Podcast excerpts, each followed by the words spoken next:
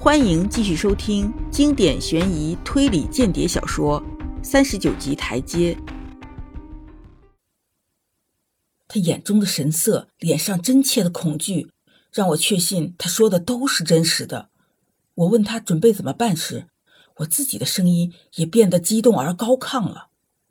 我这才知道，我已经像罐头咸鱼一样被他们封死在这儿了。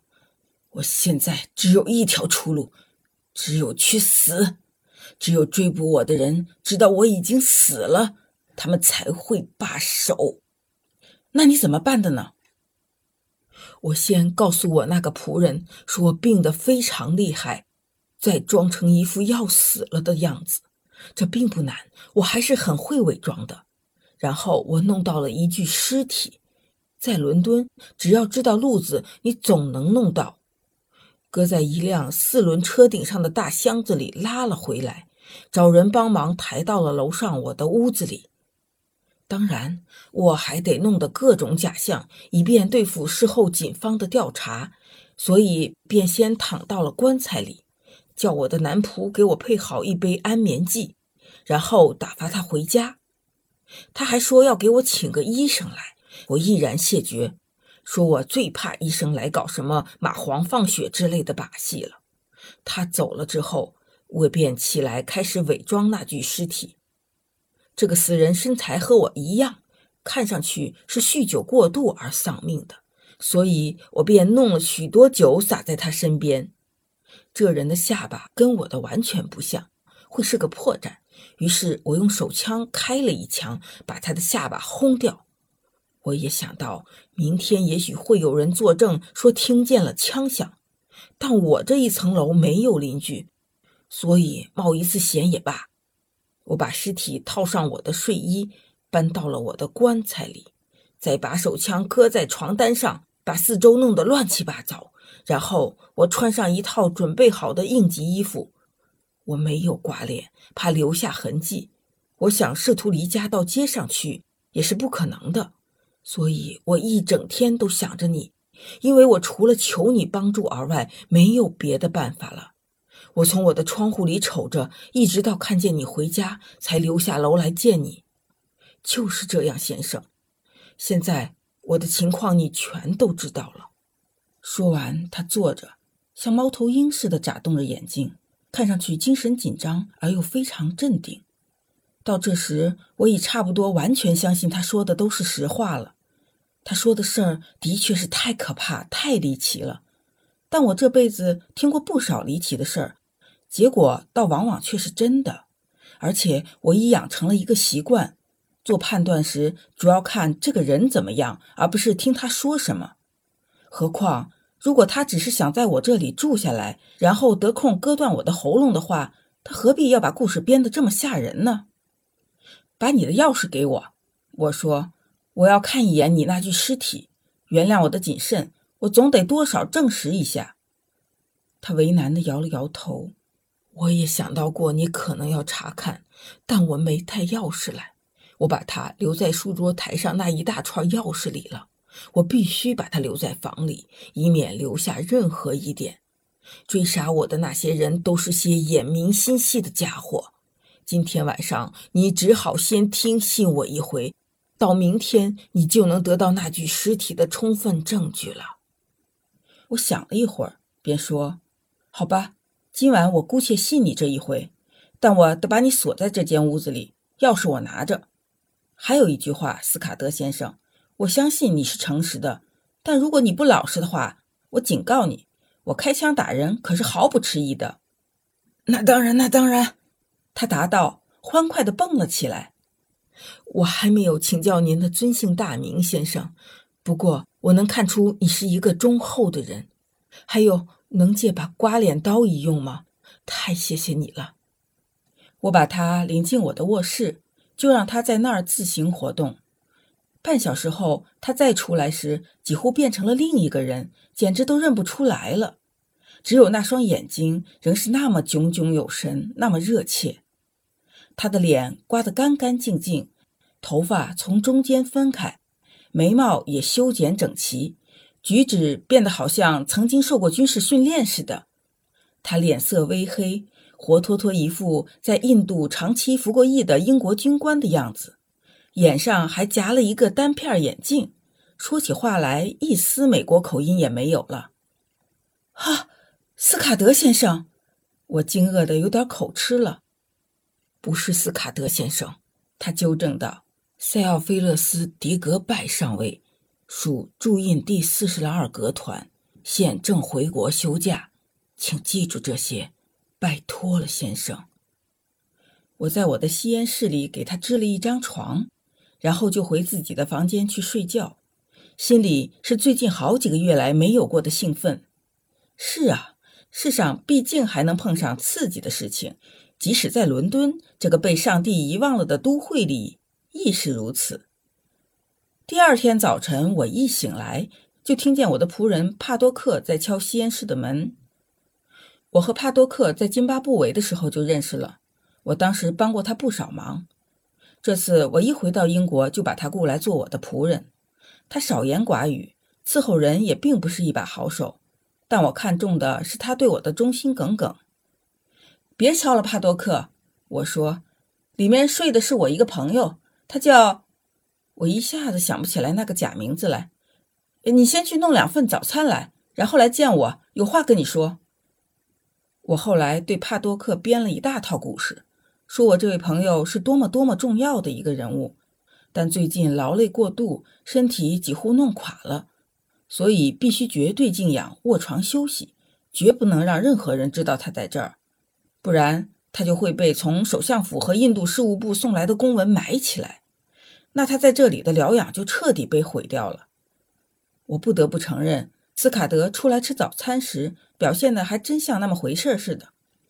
他戴着单片眼镜，逼视着帕多克，活像一个英国军官，还问了他一些关于布尔战争的情形，又不时编出一些人和事来与我高谈阔论。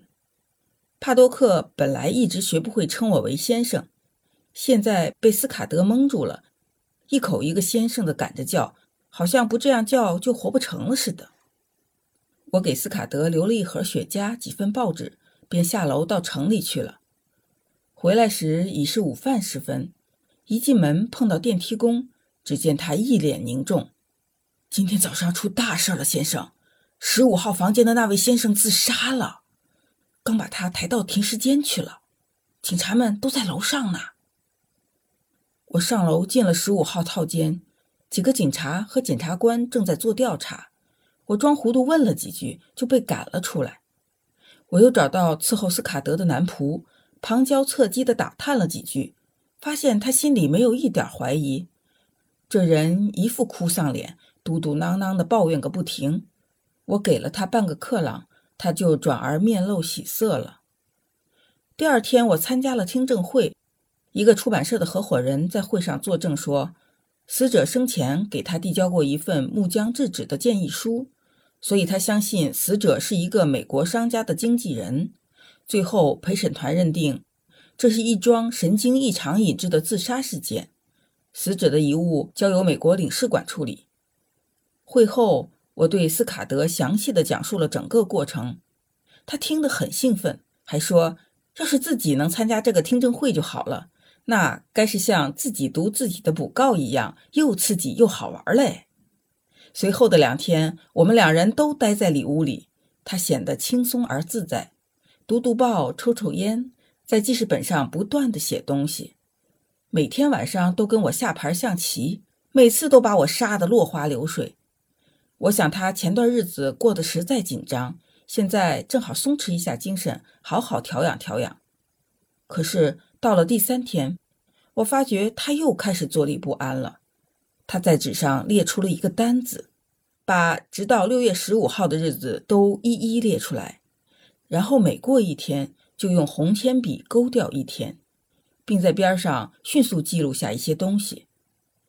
不止一次，我见他静静地坐着，眼神空洞，陷入沉思默想。